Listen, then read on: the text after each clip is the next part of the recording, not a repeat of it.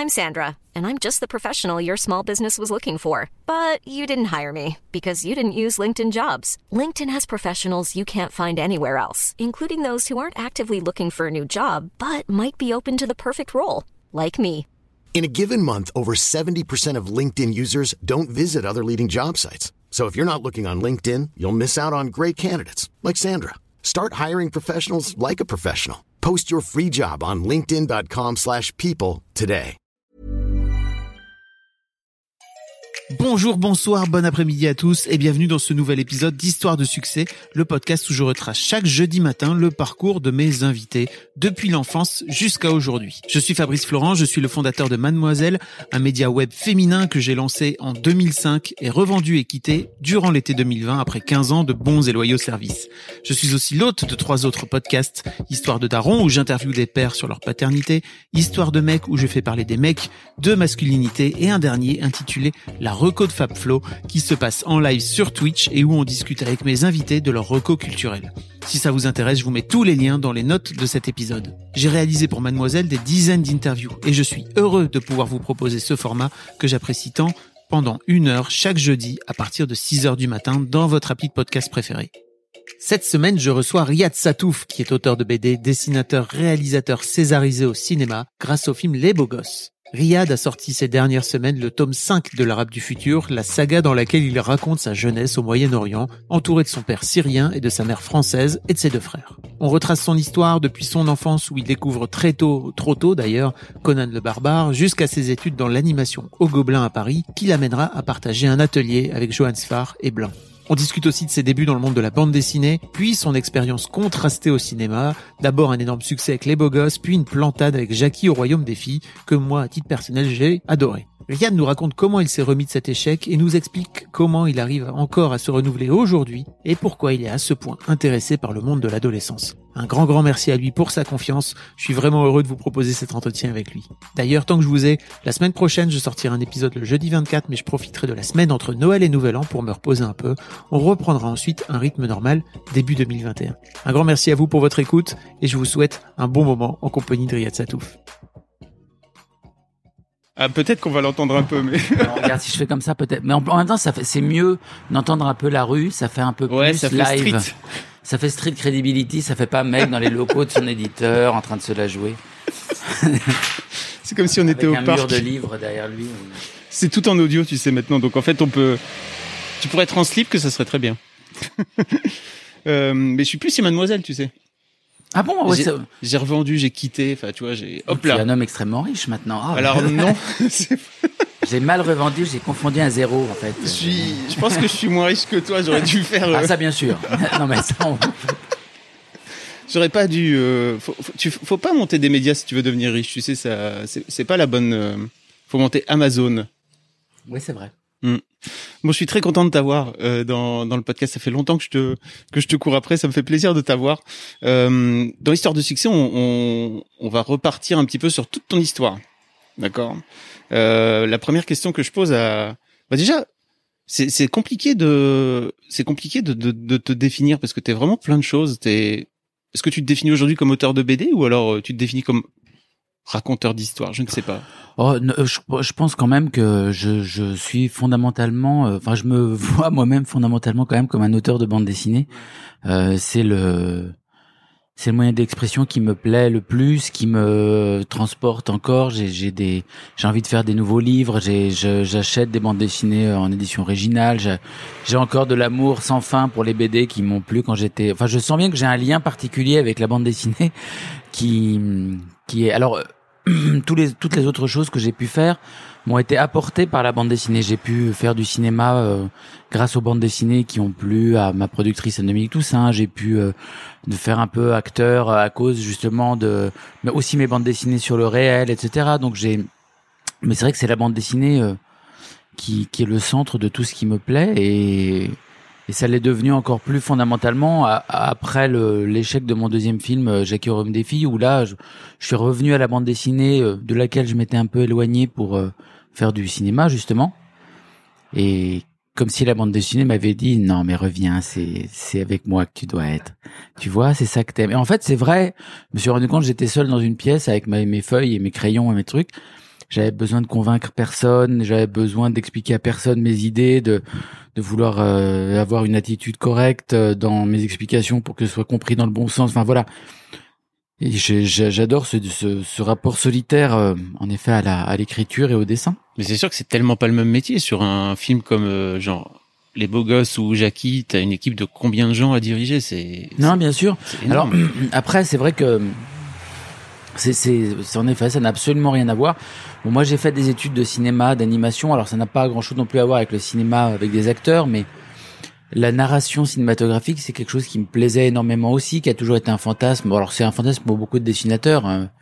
même s'ils l'assument pas tout le temps. Euh, la plupart des, on, pense toujours qu'à un moment on pourrait faire des plans, que quand on dessine, on fait une sorte de mise en scène cinéma, etc. C'est pas complètement faux, mais c'est pour réussir à obtenir ce qu'on a dans la tête transformer en mots et en direction d'acteur, direction de technicien, etc. C'est c'est un, une autre paire de manches. Oui, ça c'est vrai. C'est sûr que c'est plus simple de dessiner Game of Thrones que de que de réaliser Game of Thrones? Alors c'est vrai, même si je pense quand même que dessiner Game of Thrones est quand même compliqué. Oui, c'est sûr.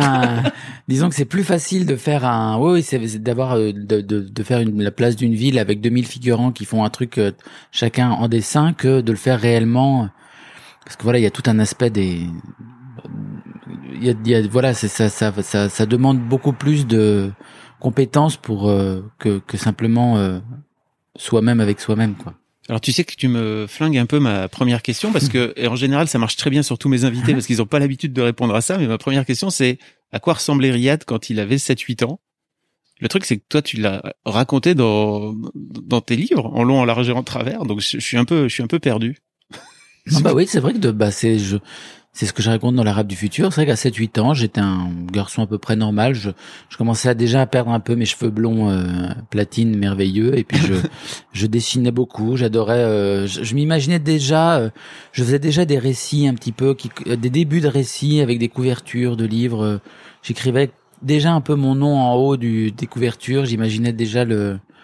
Mais voilà, j'adorais jouer. Ouais, c'est vrai que je jouais énormément au Lego, trucs comme ça. Je m'inventais des trucs. C'était j'étais pas très sociable, voilà. J'étais, je commençais à ah. pas être très sociable. Je, préférais la compagnie de mon cerveau que la compagnie des autres. C'est vrai que je. Ça se, oui, tu, tu l'expliques après pas mal au, tout au long de tes tomes.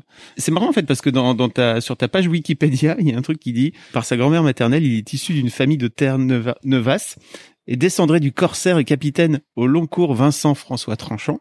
Et il y a écrit source insuffisante. Alors qu'en fait, si je me trompe pas, c'est quelque chose dont tu parles dans, dans l'arabe du, futur dans du futur atome 1.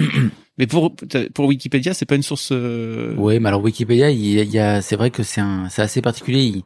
pendant très longtemps, il s'était marqué dans Wikipédia que j'avais habité en Algérie. Et en fait, à chaque fois que je voulais changer, parce que c'était repris par les journalistes, et à chaque fois que je voulais changer, il refusait que je, que le truc change. Donc en fait, c'est vrai que Wikipédia c'est pas une super source euh, non plus. En fait, dans le... ta propre source à toi n'est pas une source suffisante. Il faut qu'il y ait un média qui vienne, euh, ouais, sans doute, détailler. Enfin, moi je sais parce que sur Mademoiselle il écrit, il y a des trucs complètement débiles. Euh, et à chaque fois que j'essaie de changer, ils me disent non, comme un média n'en a pas parlé, euh, tu peux pas. Donc euh, oui, c'est ça. C'est c'est un peu. C'est bien là, on en parle dans un média, donc je je, je maybe, dis... tu vois. c'est ça. Euh, je vais je vais leur dire, vous pouvez changer, vous pouvez modifier désormais. Est-ce que c'est une source suffisante ou pas? Euh, y a, Il paraît aussi qu'il y a toute une histoire euh, par rapport à Tintin quand quand t'as 5 ans. Euh, où t'as, t'as ça, ça, te fait faire un déclic, c'est ça, par rapport à la bande bah, en fait, un peu plus tôt C'était c'était assez simple en fait. Dans le, j'habitais dans un petit village en Syrie où il n'y avait pas de bibliothèque, il n'y avait pas de librairie, personne ne lisait. J'ai jamais vu personne lire le moindre livre. Euh, ils avaient euh, Enfin, il y avait une, une, absence totale de vie culturelle autre que la télé, mais la télé, il y avait quasiment rien. Il y avait juste des dessins animés japonais le soir pour les enfants et des séries, euh, des telenovelas euh, égyptiennes, pas terribles. Donc il y, avait aucune euh, aucune vie culturelle. C'est vrai que ma grand-mère bretonne m'envoyait de France assez régulièrement des colis avec à la fois des cadeaux, des, des, des trucs dont on pouvait manquer en Syrie et notamment aussi des bandes dessinées, donc les Tintins. Et et j'adorais ça parce qu'en fait, c'était le moment où j'apprenais à lire le français. Ma mère m'apprenait à lire le français, où j'apprenais. Euh, et en fait, j'ai découvert la lecture avec les Tintins. J'ai appris à lire les mots dans les Tintins. J'ai pas eu une multiplicité de livres euh, pour diluer mon attention ou mon. Donc c'était vraiment fixé sur les Tintins et surtout je je j'étais fasciné. Enfin, il y a plein de choses de la vie ou du monde que j'ai vu d'abord en dessin dans des Tintins, avant de les voir même en photo. Parce qu'Internet n'existait pas, euh, à la télévision il y avait rien. Enfin il y avait pas de il y avait pas de description du monde. On pouvait pas regarder de documentaires ou de choses comme ça. Donc par exemple, je sais que euh, les montagnes enneigées, par exemple, euh, la première fois que j'en ai vu, c'est dans Tintin au Tibet, par exemple. Et je savais pas vraiment ce que c'était. Alors, de, de mon village, on voyait une sorte de montagne au Liban. Je trouvais ça hallucinant, et, euh, mais qui était très très loin et qui apparaissait seulement quand le ciel est très très clair. Mais il y a toute une, par exemple, les, les forêts tropicales, par exemple, dans dans le Trésor de Rackham le Rouge, je l'ai vu dans des Tintins. euh, les voitures anciennes, je les ai vues dans les Tintins. Enfin, la description du monde. Et donc, je, pour moi, c'était une sorte de comment dire de d'objet qui est qui existait un peu comme la terre ou comme le ciel euh. et en fait quand j'ai appris que c'était un être humain qui faisait ces livres et qu'on pouvait les dessiner qu'on pouvait choisir voilà c'est vrai que là ça a été un déclic parce que je me suis dit ah mais moi je veux faire ça en fait. Je veux créer des choses pour montrer des choses aux gens euh, qui n'ont peut-être pas vu ou qui ne qui verraient pour la première fois dans dans mes livres. Waouh. amazing. This is heartbreaking. So inspiring. This is amazing T'as, tout un truc aussi avec Conan le barbare. Je pense que c'est important d'en, reparler parce que t'en parles beaucoup. Je pense que c'est dans le tome 3 de l'Arabe du futur. C'est une vraie histoire, ça, où tu dessinais vraiment. Donc t'as vu le, t'as vu Conan le barbare et après tu dessinais des barbares sans arrêt. Oui, alors c'est c'est c'est toujours pareil euh, dans cette période-là où il y avait très très peu de choses culturelles à à digérer, etc. euh, quand on habitait en Syrie, je, je voyais euh, des films. Alors j'ai vu le, le film de John Milius, Conan le barbare, avec Arnold Schwarzenegger, qui n'est absolument pas un film pour enfants. Oui. Et je l'ai vu extrêmement tôt, donc genre vers 7-8 ans. C'est un film ultra violent, ou, euh, mais très rude. Et le début de Conan le barbare est extraordinaire. Moi, je trouve que c'est vraiment, il y a, y a pas, quasiment pas une parole qui est qui est prononcée. Il parle quasiment pas. Il parle pas. Et, et je me rappelle en effet que le corps d'Arnold Schwarzenegger a été un choc euh, esthétique euh, pour moi, parce que je me, je me suis dit que ça allait être le corps de l'adulte, de l'âge adulte. Euh, pour moi, c'était un- les hommes quand ils devenaient grands. Alors j'attendais le moment où j'allais grandir et à un moment, j'allais peu à peu voir mes muscles sortir et que je me transformerais en Schwarzenegger. Et donc c'est vrai que c'est un film qui m'a beaucoup marqué. Et, et le corps d'Arnold, je, je peux le dessiner presque de mémoire. Je sais l'emplacement de ses muscles, ses, ses postures, ses, sa, sa, tête. Enfin voilà, c'est vrai que ça a été un, Hiring for your small business? If you're not looking for professionals on LinkedIn, you're looking in the wrong place. That's like looking for your car keys in a fish tank. LinkedIn helps you hire professionals you can't find anywhere else, even those who aren't actively searching for a new job but might be open to the perfect role. In a given month, over 70% of LinkedIn users don't even visit other leading job sites. So start looking in the right place. With LinkedIn, you can hire professionals like a professional. Post your free job on linkedin.com/people slash people today. Parce qu'en fait, il, il a l'air à la fois d'un homme très puissant et en même temps, il a un corps très féminin.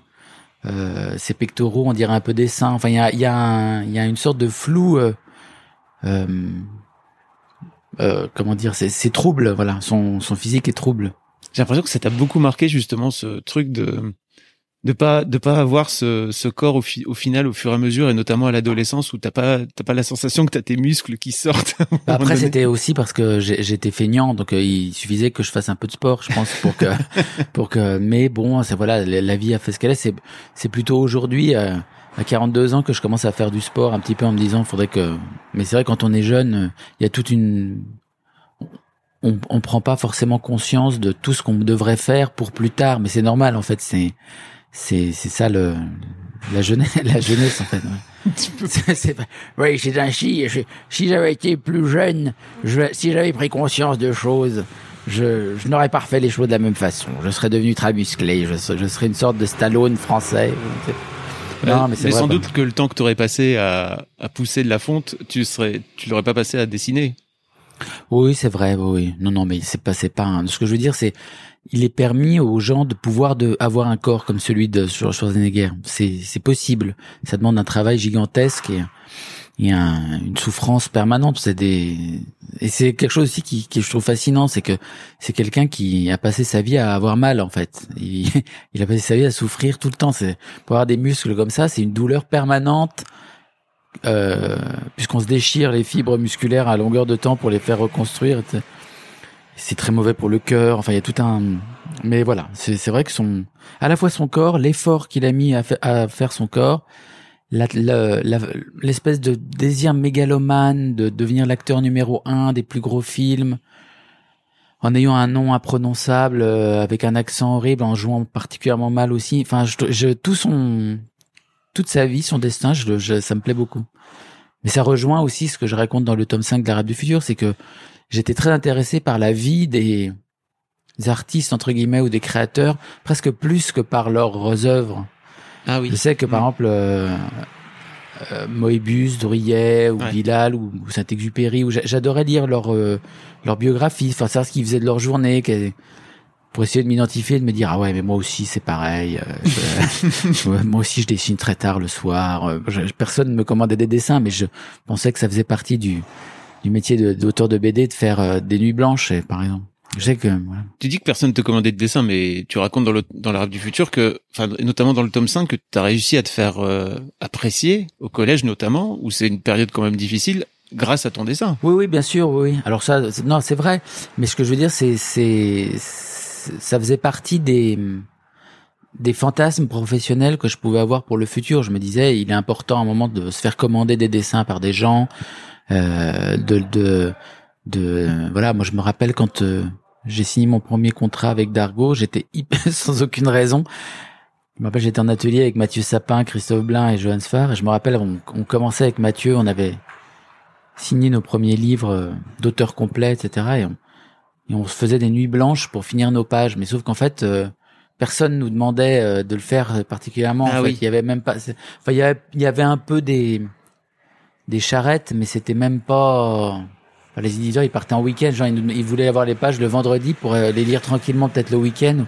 Nous, on faisait des nuits blanches, on pensait que ça faisait partie du métier d'auteur de BD, que fallait se défoncer, parce que Moebius faisait des nuits blanches, Drouillet prenait des drogues, etc. Donc il y a tout un, il y a, il y a toute une imagerie, une mythologie de l'auteur euh, que, que, que, que, je, que je, qui m'intéressait beaucoup. Je voulais te parler justement de cette, cet atelier qui pour moi c'est un truc euh, un peu particulier parce que vous vous retrouvez à quatre à, à monter un atelier. À l'époque vous êtes vous êtes très peu connus, enfin vous êtes euh, des jeunes dessinateurs, vous êtes tous devenus des, des stars de la BD depuis. As, justement, tu as la sensation qu'il y avait une forme d'émulation entre vous à ce moment-là? C'était un peu l'objectif euh, de vous dire, euh, bah, ok, on va se regrouper pour, pour se tirer vers le haut, je sais pas. quand on, on, a monté cet atelier, en, fait, Johannes Farr et Christophe Blin, c'était quand même déjà des auteurs très reconnus. Euh, ah, déjà dès 2000, dès début des. oui, bah de, toute façon, moi je me rappelle l'année où on s'est installé en atelier ou l'année d'avant, je ne sais plus. Christophe Blin avait eu le prix à Angoulême ah, pour Isaac le pirate. Ah et Johan Sfar, il avait sorti le tome 1 du chat du rabbin, je crois. Non, Mathieu Sapin et moi, on était les les les, les, les, espèces de, de débutants. Et, et j'avais été mis en contact euh, avec euh, Sfar par euh, Émile Bravo, qui était un dessinateur de BD euh, à l'époque qui, qui avait été en atelier avec eux et que je connaissais bien et qui était un, un copain que j'avais rencontré dans un festival de BD. Et, et on s'est retrouvé dans cet atelier. Et c'est vrai que ça a été un endroit très important parce que déjà, j'ai pu voir comment travaillait euh, Blin et Sfar. Ce qui était, moi je me rappelle, j'avais ma table à un moment, euh, je m'étais retrouvé, ma table était à côté de celle de Blin. Il était dans, près de sa, fenêtre. il y avait les pages de Isaac le Pirate, tome 3, qu'il était en train de dessiner.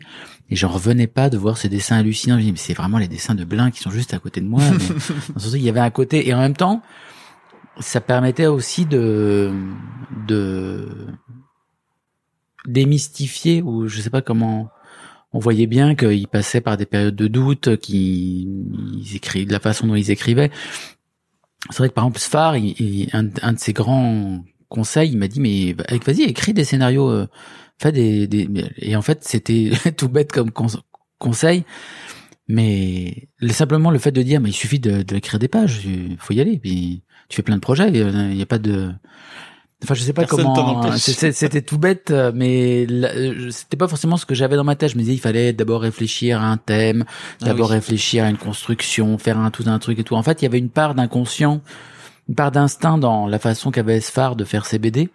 qui m'a que j'ai copié en fait. Parce que je me dis mais oui c'est en fait ça peut être plus simple. C'est on fait les choses et après on les regarde. Et c'est vrai que Émile Bravo aussi euh, faisait ses bandes dessinées comme ça. Et donc euh, et donc ça s'est ça s'est passé comme ça. Mais alors c'est aussi grâce à cet atelier que je pense j'ai j'ai aussi trouvé les choses qui me qui me la façon de ma façon de travailler telle que ça me, que je voulais le faire. C'est quand on était dans cet atelier euh, Sfar et Blin étaient incroyablement euh, avaient une une influence euh, très importante sur beaucoup d'auteurs de BD. Il y avait beaucoup de dessinateurs qui dessinaient dans leur style, qui, qui étaient un peu euh, des sous sphare, sous blin, etc. Ils faisaient plein de petits traits, des, dessins euh, en, en, étant moins talentueux forcément, parce que quand on fait du, du sous quelqu'un, on est quand même un peu. Et donc, euh, donc moi, je voulais absolument ne pas faire la même chose, ne pas être un sous eux. Donc je pouvais pas faire des petits traits, je voulais pas faire des petits traits, euh, je voulais pas faire par exemple Sfar, euh, il faisait euh, donjon, donc je pouvais pas faire de l'Eric Fantasy alors que j'adorais ça. Euh, Blin, il faisait des BD historiques avec Isaac le pirate, des BD d'aventure, des BD. Euh, je pouvais pas faire ça non plus bah, parce qu'il était déjà dans le truc. Mathieu Sapin, il faisait des bandes dessinées de surréalistes un petit peu avec Super Murgeman, etc. Et donc je me suis dit, maman, faut que je trouve, euh, je vais faire quelque chose qu'aucun des trois ne fait, c'est-à-dire décrire le monde réel et parler de, du quotidien, de ce que je vois. Et finalement, c'est vrai que ça me touche parce que c'est ce que je j'expérimente dans ma vie de tous les jours, euh, les mecs que je croise, etc., ce que je vois dans la rue et que les autres ne, ne voient pas forcément, ou parler de l'adolescence, etc. Enfin, des, des sujets qu'aucun de, aucun de mes autres collègues d'atelier n'abordait. Et c'est comme ça que je me suis construit un petit peu par rapport à eux. Euh, voilà, c'est vrai que c'est un et c'est important, je pense, quand on est un jeune auteur, euh, de pas hum, de d'essayer de, trouver sa propre spécificité et de pas se laisser enivrer par euh, euh, c'était Moebius qui disait qu'il y avait des dessinateurs qui sont radioactifs et lui-même en était un. Euh, c'est-à-dire ils influencent, ils sont tellement puissants qu'ils influencent les autres auteurs malgré eux, malgré eux en fait. Il y avait beaucoup de sous Moebius aussi à une époque. Euh, et aujourd'hui, par exemple, celui qui, qui, qui, a beaucoup de sous lui-même, c'est Bastien Vives. Il y a beaucoup d'auteurs de, BD qui ont qui ont repris ces tics comme si c'était euh, lui. Enfin, souvent je tombe sur des dessins et je vois il y a des nanas dessinées un peu en contre-plongée avec des, des, têtes un petit peu conscientes comme ça, ou, ou des ou des profils avec une, nana qui regarde un peu sur le côté. Et il y a même dans les livres pour enfants, on se dit c'est marrant, il y a, il y a des dessinateurs comme ça qui influencent les autres, euh, voilà. Et moi, c'est vrai que c'est quelque chose que je voulais vraiment fuir au maximum. Enfin, j'avais peur de que dans mon dessin ressorte, on me dise ah c'est un peu du sous machin ou voilà. Donc c'est vrai que je me suis construit comme ça en parlant le négatif en fait. T'as la sensation qu'il y a des il y a des auteurs qui font sous satouf aujourd'hui, qui font du sous satouf ou? Mais il y en a beaucoup. oui, bien sûr.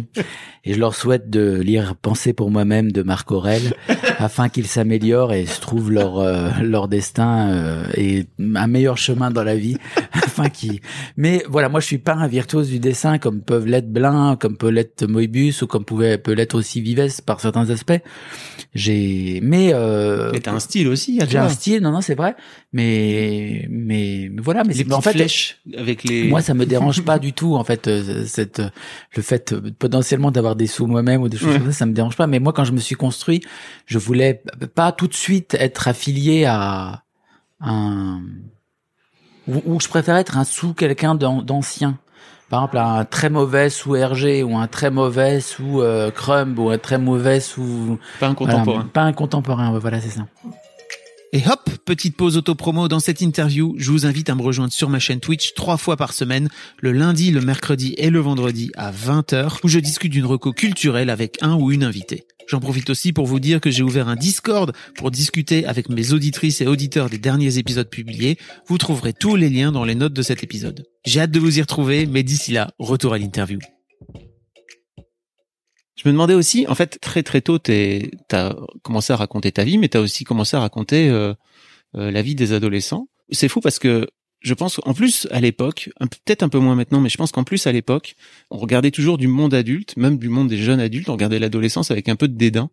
Et j'ai la sensation que t'as peut-être été même, je pense, l'un des tout premiers auteurs que j'ai lu où t'avais euh, un regard à la fois toujours bienveillant en fait, même si tu t'en moquais un peu tu sentais qu'il y avait toujours un fond où tu les regardais avec beaucoup de bienveillance? Je, je me demandais un petit peu d'où ça venait cette euh, cette bienveillance et tu vois de en général quand en plus quand on est jeune adulte on a tendance à vouloir ne pas y retourner tu vois et donc à regarder tout ça avec beaucoup de distance avec beaucoup de en disant non non ça ça moi je veux pas y retourner qu'est-ce qui fait chez toi que T'as eu cette bienveillance là envers envers les jeunes que tu voulais décrire? Ouais, je sais pas, c'est vrai que c'est pas intellectualisé en fait. J'ai eu envie de retourner vers euh, vers ces, ces, ces thèmes-là parce que je j'y étais il y a très très peu de temps en fait. C'est vrai que j'ai commencé la bande dessinée très très jeune.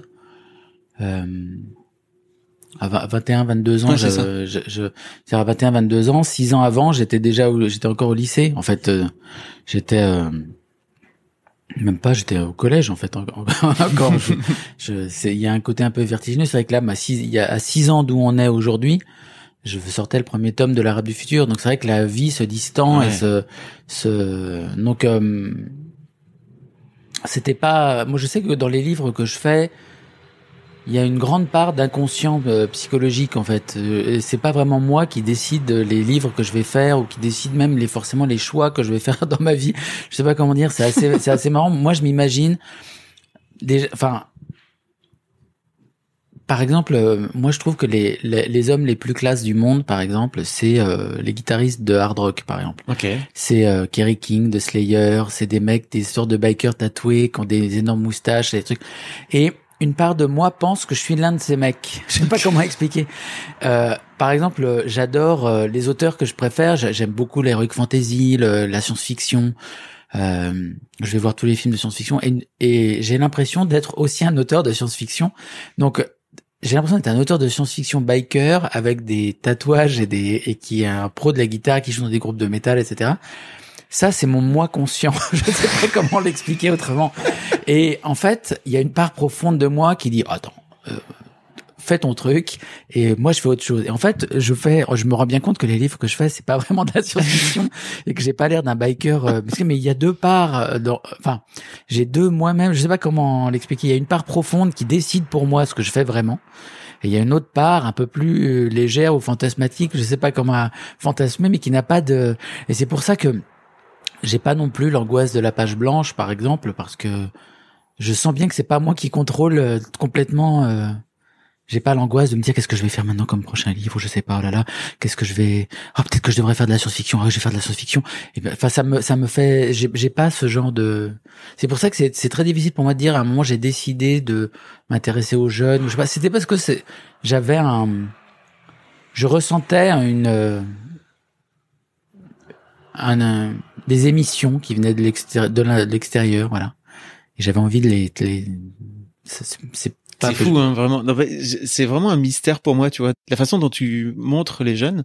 Et en plus, je pense que tu as impulsé aussi ce regard bienveillant. Et après, avec les beaux gosses, un peu plus tard, qui a eu un, un grand succès, où euh, j'avais la sensation avant toi que le monde de l'adolescence, en tout cas en France, il était toujours dépeint de façon un peu, un peu, un peu moche, quoi, tu vois, un peu, un peu moqueuse.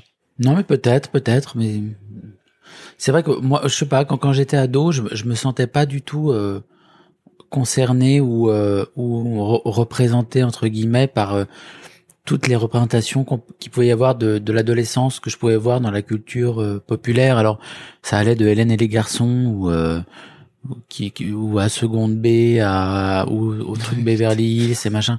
En fait, je, je pour moi c'était un, un autre univers. Je, je trouvais qu'il y avait des choses beaucoup plus marrantes. À, il y aurait potentiellement des choses plus marrantes à faire, plus bizarres, plus plus étranges à faire. Alors même au cinéma, en fait, je me rappelle, il y avait mais les euh, teen comment movies, comment ça s'appelait euh, terrible, avec hein. Sophie Marceau là j'ai oublié le film euh, extrêmement connu là La Boom La Boom et par exemple il y avait un personnage dans La Boom qui était un mec extrêmement moche et tout le monde se moquait de lui durant tout le long du film euh, moi j'avais envie de voir un film sur ce mec je trouvais ça plus marrant de ça, ça me semblait plus pourquoi est-ce qu'il était on partait tous du principe qu'il fallait rire de lui et qu'il était horrible et que et que c'était un mec qui était évacué euh, enfin il y a voilà c'était un c'est aussi par par la par la négative en fait que je me suis retrouvé à à, à faire tous ces trucs là je, ça manquait dans ce que je voulais voir donc je les ai fait moi-même. Je sais pas comment l'exprimer autrement.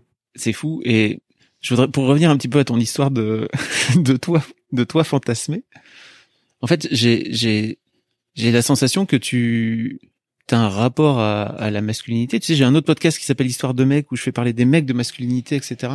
Et euh, t'es un peu un mystère aussi pour moi, tu vois, parce que t'as as cette façon de présenter les mecs et j'ai l'impression que tu t'es construit en tant que mec à la fois dans les codes de masculinité, donc euh, avec Conan le barbare, etc., etc. Mais tu t'en es toujours très éloigné en fait. Je sais pas comment t'as comment t'as vécu, comment t'as grandi toi euh, avec le temps à travers ça. En fait, c'est assez simple. C'était aussi parce que je j'étais pas conforme à. Enfin, ça demandait un effort euh, très important pour moi d'être conforme à à à la représentation de exigée par la société de, de, de ce qui est un super garçon, par exemple. Ou un super garçon, euh, quand j'étais ado, c'était un mec qui adore le sport, qui qui est extrêmement beau, etc., mais qui en même temps euh, a une sensibilité, n'hésite pas à la montrer à certains moments, euh, euh touche les seins des filles, mais seulement quand elles le veulent bien, mais en même temps c'est qu'à ces types musclés que les filles veulent bien montrer leurs seins. Enfin, il y avait tout un, un truc, et ils ont des grosses voix, ils sont en même temps euh, et en même temps ils ont des, des orages intérieurs alors qu'ils sont très beaux quand même. Enfin, il y avait tout un, je sais pas comment expliquer. Moi, je voilà, et, et c'est vrai que moi j'avais une voix très efféminée, par exemple, et euh, on, trouvait tout le temps, enfin, on a toujours pensé que j'étais homosexuel, par exemple, on me le faisait sentir, on me le faisait dire, et ça continue aussi aujourd'hui. Alors moi, ça me dérange absolument pas, mais je me disais, mais pour quelle raison? Enfin, ça, ça m'a interloqué. Je me dis, mais j'ai une voix un peu efféminée, mais pour quelle raison est-ce que ça signifierait être homosexuel? Et pourquoi est-ce que, euh, alors que je suis euh, quand même extrêmement obsédé sexuel par les filles, enfin, je, je, je suis très attiré, j'ai, je, je, j'ai pas de, c'est vrai que j'ai une voix efféminée. Je, ben, pourquoi est-ce que la société, pourquoi le côté efféminé est forcément quelque chose qui va être dégradant pour un homme vu comme dégradant parce que et pourquoi être homosexuel est quelque chose de dégradant? Ça c'était un truc très rapidement, je me suis j'ai été éveillé à ça parce que je me suis dit moi je me disais mais c'est incroyable si alors c'est rigolo parce que c'est quelque chose que j'ai vécu aussi quand j'étais en Syrie avec le les juifs, c'est comme en Syrie quand je racontais dans mon village tout le monde me disait t'es un juif, t'es un sale juif, etc. parce que j'étais étranger et que pour eux tous les étrangers étaient plus ou moins les étrangers venant d'Occident étaient alliés d'Israël et donc juifs. Enfin, c'est ce que je raconte dans l'Arabe du futur. Et en fait très tôt, en fait, ça a éveillé une sorte de tendresse pour moi bah, vis-à-vis -à, la fois des juifs et du problème de l'antisémitisme, etc. Parce que je me dis, mais si j'avais été vraiment juif et que je m'entends répéter toute la journée, t'es un juif, euh, euh, les juifs sont horribles, etc. C'est un, en fait, quand on l'a, tant qu'on l'a pas expérimenté, on peut pas, on peut pas le mentaliser ou savoir ce que ça peut vouloir dire. Et c'est pareil pour l'homosexualité. Je me disais, mais si jamais j'étais au collège, par exemple, j'avais été attiré par les garçons, ce qui aurait très bien pu arriver, euh, l'adolescence, on sait pas. comment j'aurais vécu C'est horrible de s'entendre rejeté uniquement euh, parce qu'on. Donc c'est pour ça que ces deux deux aspects-là de, de du rapport à ce que c'est qu'être un garçon m'ont éveillé très tôt en fait à à, à la, bah, au genre, au fait de moquer de, de, des dominants, de moquer de, de tous ces, de tous, de tous ces clichés un petit peu, euh, toute cette imagerie du mec. Euh, voilà, c'est un. Enfin, voilà, c'était aussi une manière de, de réagir face à ça, de dire, bah, on n'est pas obligé d'être comme on, on croit qu'il faut être, en fait. Voilà. Je crois que moi, ça me plaisait beaucoup d'être un, d'être hyper obsédé par les filles et de parler comme ça. Il y a pas de, il y a pas de problème. Est-ce que t'es pas en train d'écrire, en gros, les BD que t'aurais bien aimé lire quand t'étais adolescent? Mais je vis la vie que je, je vis, non, non, alors il y a tout, c'est tout. En fait, à chaque fois que je prends une décision dans ma vie, je pense à l'ado que j'étais à 14 ah, ans et à ce qu'il aurait, ce qu'il, ce qu'il en pense. Ça, c'est absolument, euh, c'est absolument, euh, jamais, euh, par exemple, le fait que j'ai des lecteurs maintenant, beaucoup de lecteurs et beaucoup de beaucoup de succès, etc. Euh, je pourrais très bien, par exemple, faire euh, moins de livres ou partir très très longtemps en vacances. Je sais pas, je sais pas. Mais il y a le mois de 14 ans T'as plus trop besoin de dessiner. ouais, voilà. je, suis devant mon Amiga, euh, je suis à Rennes et, et je rêve d'être ce que tu deviens et toi tu veux partir en vacances. non, non, non, tu dois faire des BD. C'est pas possible. Faut. Moebius, il, il faisait des super BD. Enfin, il y a toujours ce, ce, ce personnage dans ma tête qui me. Et c'est vrai que tout est relié à l'adolescence dans tous les projets que je fais dans tous les si si quelque chose me me touche parce que c'est relié à l'adolescence, je vais tout de suite m'y intéresser à là, il y a un, par exemple, il y a un projet, mais je peux pas en parler. Ça, ça, vais- c'est vraiment la, la phrase. Voilà, mais je vais pas en parler. Mais là, il y a un projet. En fait, je pensais que j'étais totalement euh, blindé de toutes parts euh, sur euh, sur euh, que je fais mes, que mes propres projets, que fait que mes j'ai j'ai trop de travail en plus sur mes livres, etc. Sur et là, on m'a proposé un truc. Tu sais, c'est- j'ai l'impression comme d'avoir une armure, vous savez, avec des des plaques en métal partout comme ça, et il y a une flèche qui a traversé cette armure, elle est passée entre deux interstices directement dans mon cœur. Dans mon cœur. Et je ne peux pas faire autrement que de me dire, il faut que je vois où ce projet va aller. C'est, c'est obligé. C'est l'adolescent de 14 ans. Il était scandalisé que j'ai pu hésiter une seule seconde. Ouais. Il m'a dit, non, non, non, ça, ça, non, ça, là, tu plaisantes pas, c'est très important. Tu arrêtes tout. tu te mets tout en pause. Non, non, je veux pas savoir euh, que tu es en retard sur ta BD. Tu arrêtes tout. Et tu vas voir ce, ce truc-là. Tu vois ce qui se passe dans ce truc. Donc voilà, c'est, c'est toujours, euh, c'est ce petit personnage qui me, c'est lui que je veux combler, en fait, quelque Ouais. part. Je pense, c'est ça. Je comprends. Mais c'est tellement un but génial en même temps dans une vie. tu vois, de te dire, euh, bah, toute ma vie, moi, je vais faire en sorte de, de ravir l'adolescent de Ouais, 14 ouais, c'est vrai, c'est un, c'est, alors est-ce que, est-ce que c'est un, est-ce que c'est un, peut-être que je me fourvoie, mais c'est un côté, en même temps, ça me, ça me, ça me plaît bien parce que j'ai l'impression que tous les trucs excellents de la vie ou les ressentis hyper bien de la vie sont, ont- sont, sont apparus à l'adolescence. Par exemple, les jeux vidéo, par exemple, un truc tout, tout bête. Speedball 2, t'en parles dans... Speedball 2. On- a le même âge, hein, Voilà. d'accord, euh, six mois d'écart. Bah voilà, c'est ça. Bah, alors, c'est, c'est, moi, j'ai eu la chance de, de connaître toute l'évolution. Alors, on a eu la chance de connaître toute l'évolution du jeu vidéo depuis le début. Moi, je me rappelle des CPC 464. Alors, j'ai même eu avant, j'avais eu un Atari XE. Alors, j'en ai pas parlé dans la rap du futur parce que c'était compliqué à, à mettre. euh, ça, ça noyait un peu que t'avais eu le Pong, là euh, le... J'avais pas eu Pong, non. Ouais. Moi, j'étais passé après.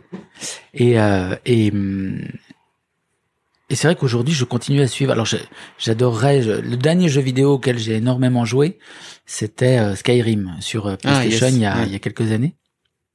Et donc là, ils doivent en sortir un nouveau normalement parce que je calculais qu'à la fin de Skyrim, ils avaient dit ah, il nous faut 7-8 ans pour faire un autre Skyrim.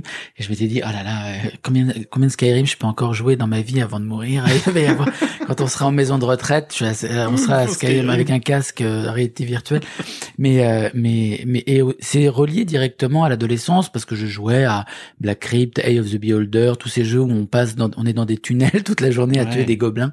Et Vous vous souvenez pas, vous les jeunes, mais franchement, le jeu vidéo, c'était une autre époque. Hein. Non, non, mais c'est et, et j'ai une affection énorme pour le jeu vidéo. J'adore. euh, il y a quelques quelques années, je, je suis allé à Montpellier, j'ai pu rencontrer Eric Chahi que Oui. j'avais que j'en ai parlé dans dans dans sur sur mon compte Instagram. C'est un, un immense créateur de jeux vidéo et c'est des je reste toujours relié à cette période de l'adolescence euh, et aux émotions qui qui ont été provoquées à cette période. bien d'accord qu'Eric Chahi, c'est le créateur d'Another World. Another World, le plus grand jeu vidéo de l'histoire de non, mais ce jeu vidéo, bien sûr.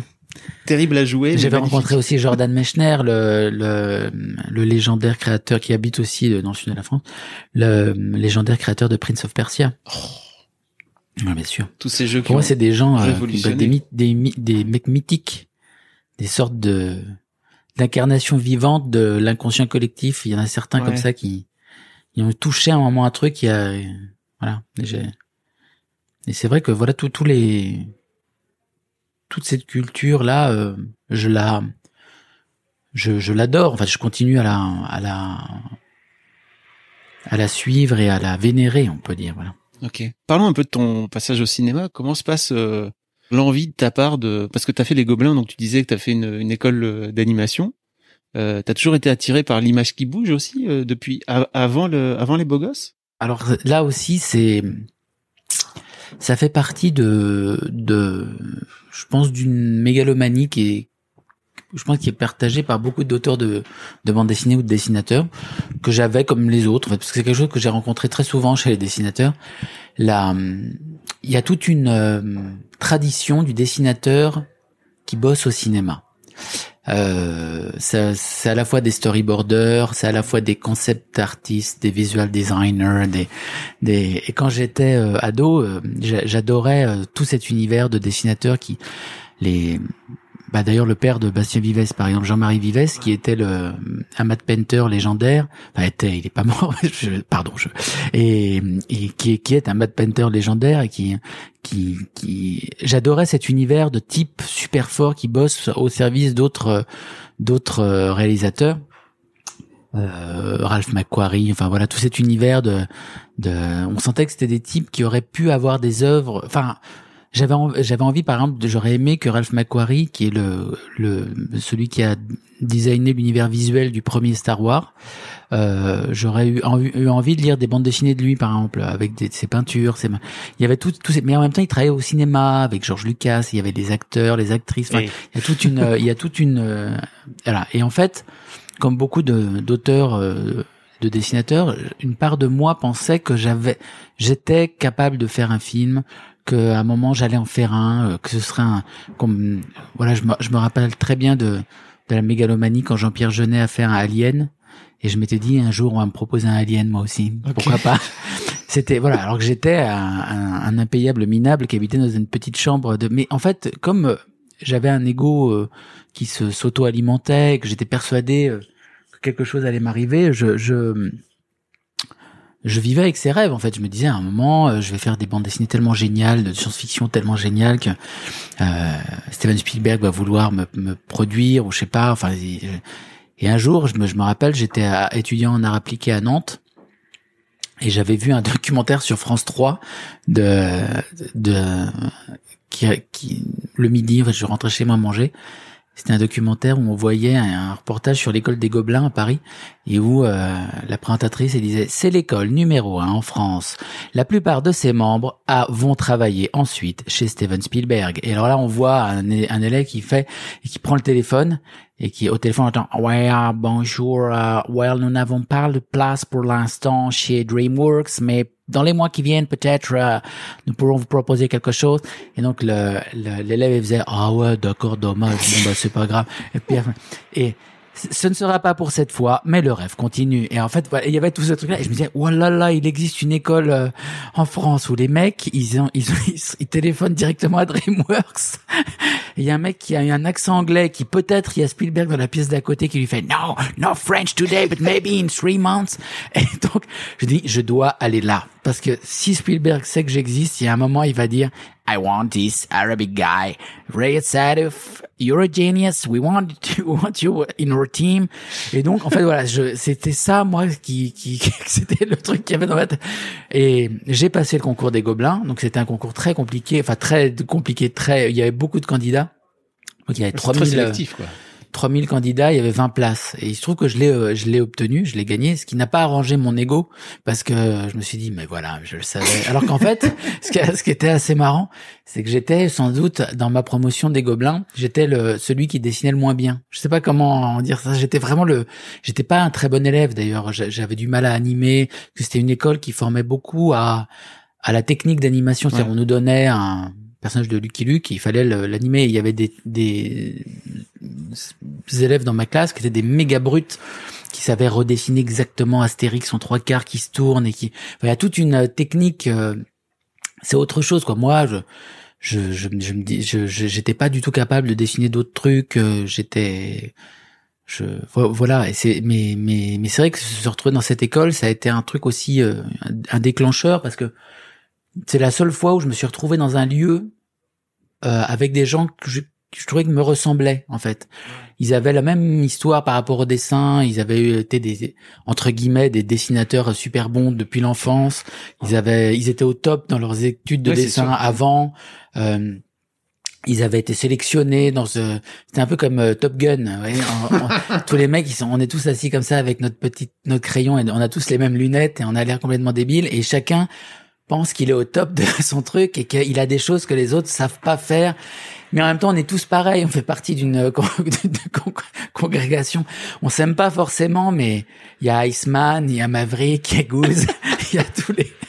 Et donc, euh, et donc c'est assez, c'était assez marrant. Ça donnait une attitude en fait. Voilà, c'était un. Et c'était un endroit très très intéressant. Il y avait un prof que j'adorais qui s'appelait Alain Monclin, qui était un prof aussi à la FEMIS, qui nous donnait des cours de mise en scène qui, qui est le premier, euh, m'a appris euh, ce que c'était que le sens de l'image, le sens d'une mise en scène, de choisir de mettre la caméra à tel endroit par rapport à un autre, ça avait un sens, etc. C'est des choses que je connaissais pas.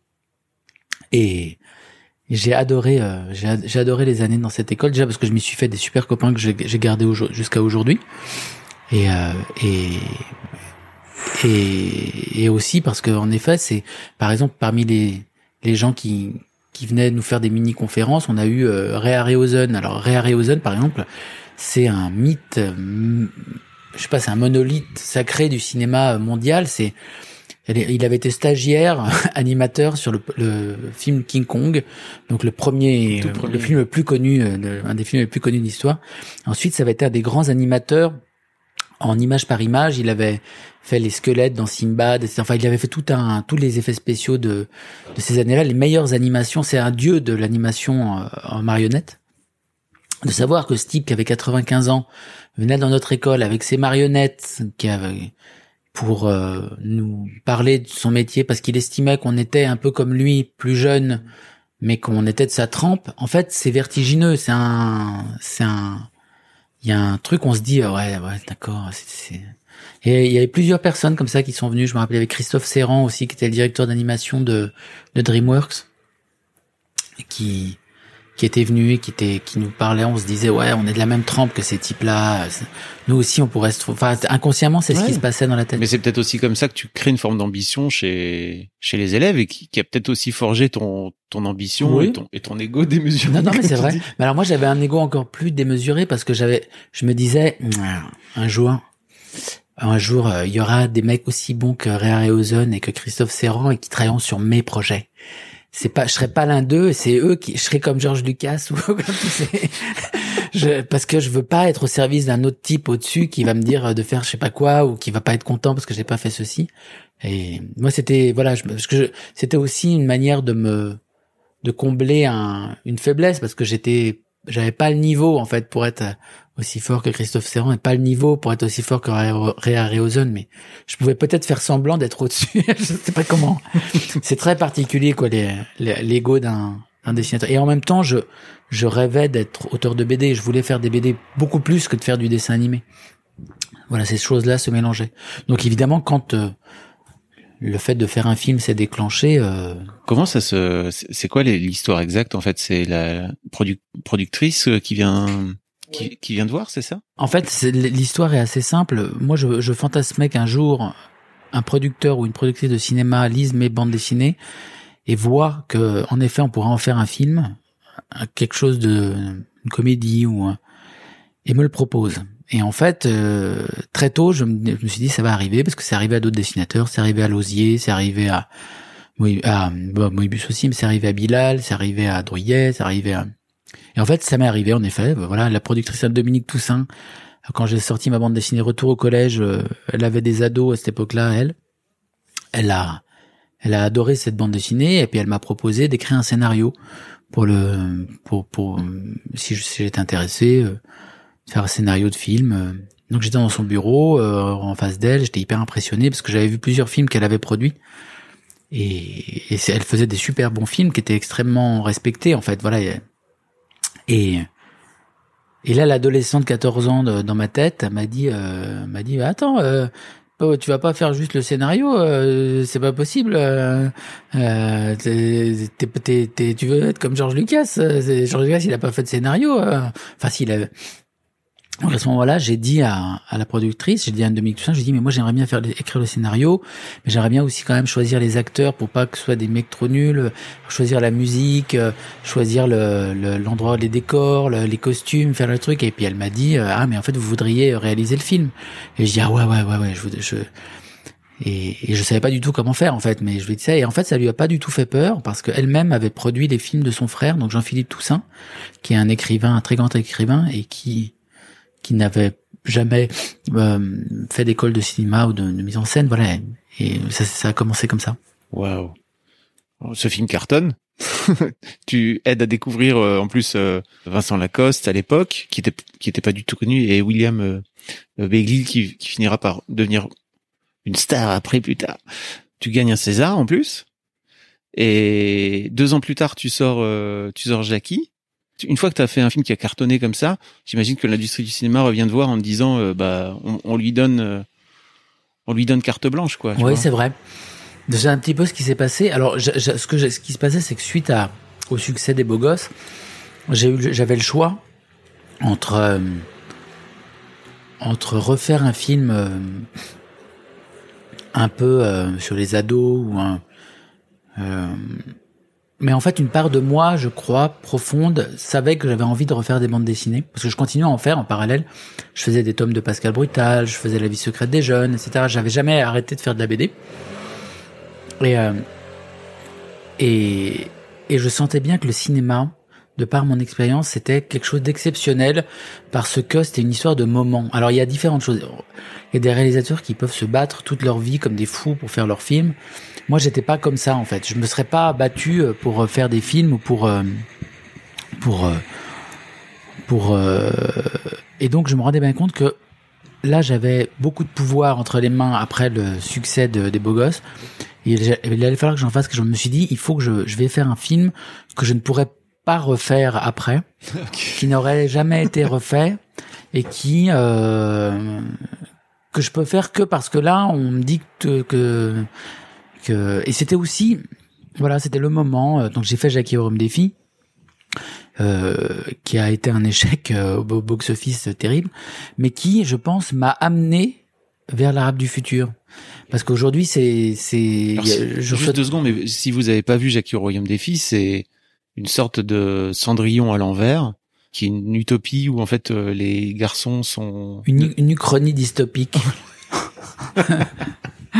C'est comme ça que qu'on m'a dit que qu'il fallait fallait l'appeler. Les garçons. Ah ouais. Ok. Donc ça se passe dans un monde parallèle, voilà, où c'est les femmes qui ont le pouvoir et les hommes sont. C'est une sorte de patriarcat inversé, mm.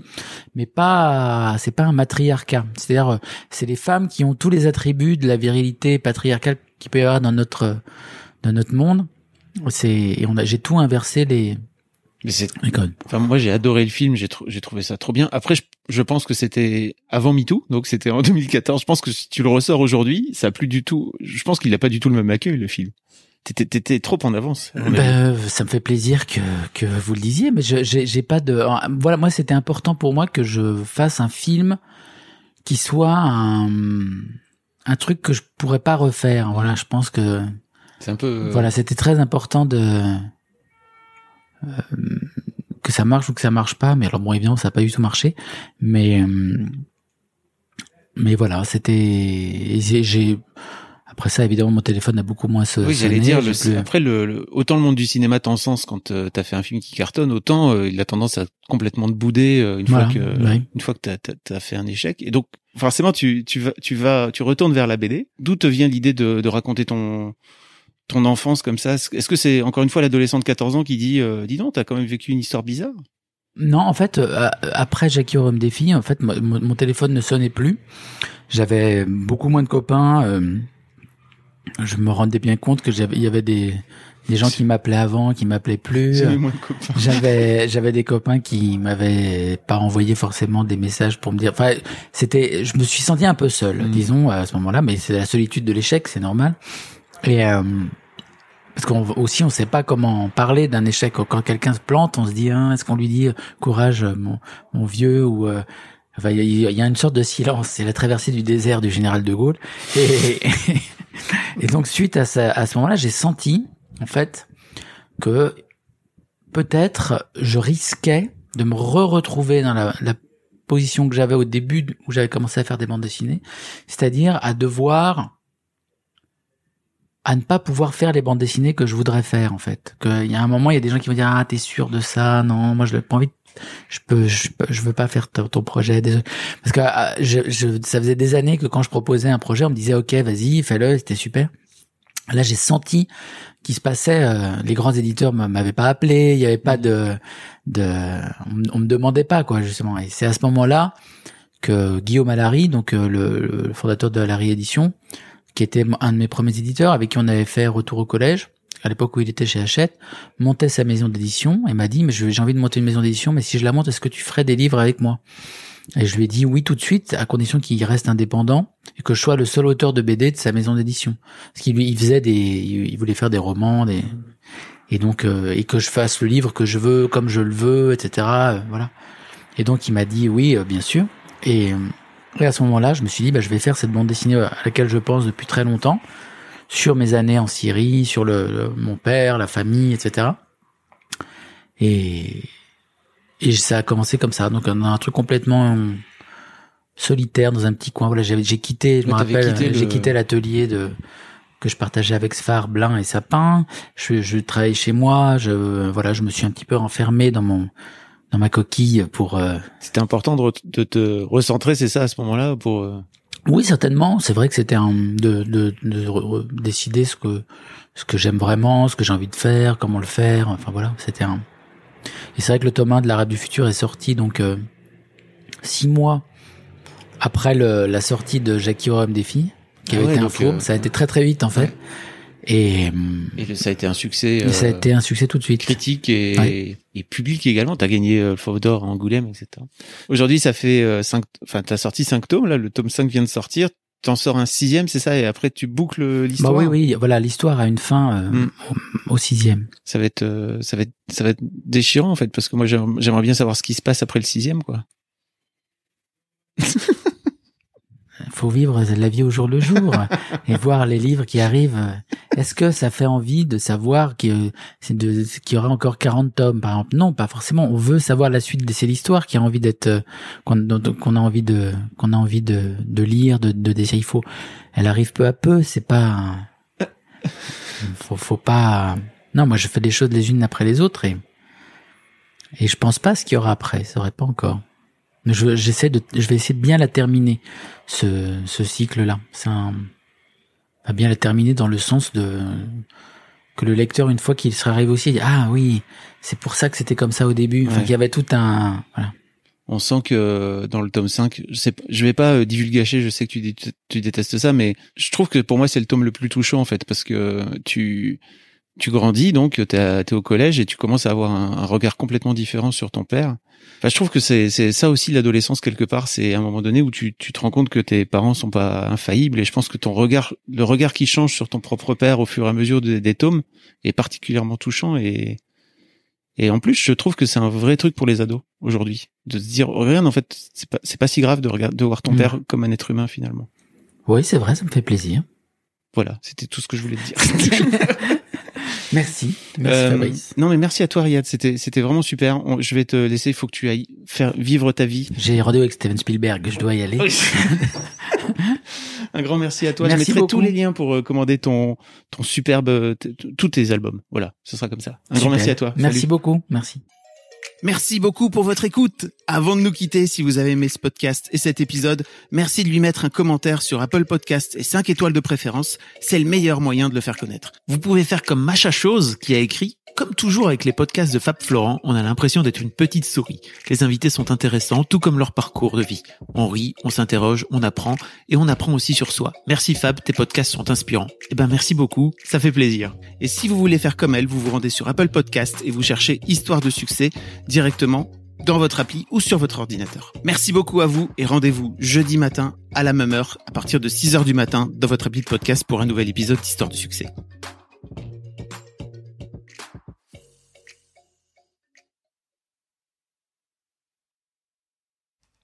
Un grand merci à toi d'avoir écouté jusqu'au bout. N'hésite pas à t'abonner au podcast dès maintenant pour ne manquer aucun épisode. Tu trouveras tous les liens dans les notes de cet épisode justement. Tu pourras également retrouver chaque veille d'épisode un extrait qui, je l'espère, te donnera envie d'écouter l'épisode complet le lendemain.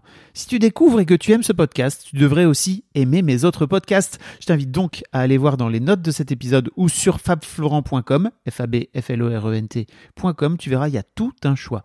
Je te mets aussi dans les liens comment t'abonner à ma newsletter où je t'envoie régulièrement des nouvelles, comment te connecter à mon Discord, comment me contacter ou encore mes différents réseaux sociaux, etc. etc. tu l'as quoi. Merci encore pour ta précieuse écoute et d'ici au prochain épisode, je te souhaite une très belle vie. Imagine the softest sheets you've ever felt. Now imagine them getting even softer over time. That's what you'll feel with Bowl and Branch's organic cotton sheets. In a recent customer survey, 96% replied that Bowl and Branch sheets get softer with every wash. Start getting your best night's sleep in these sheets that get softer and softer for years to come. Try their sheets with a 30-night guarantee. Plus, get 15% off your first order at bowlandbranch.com. Code BUTTERY. Exclusions apply. See site for details.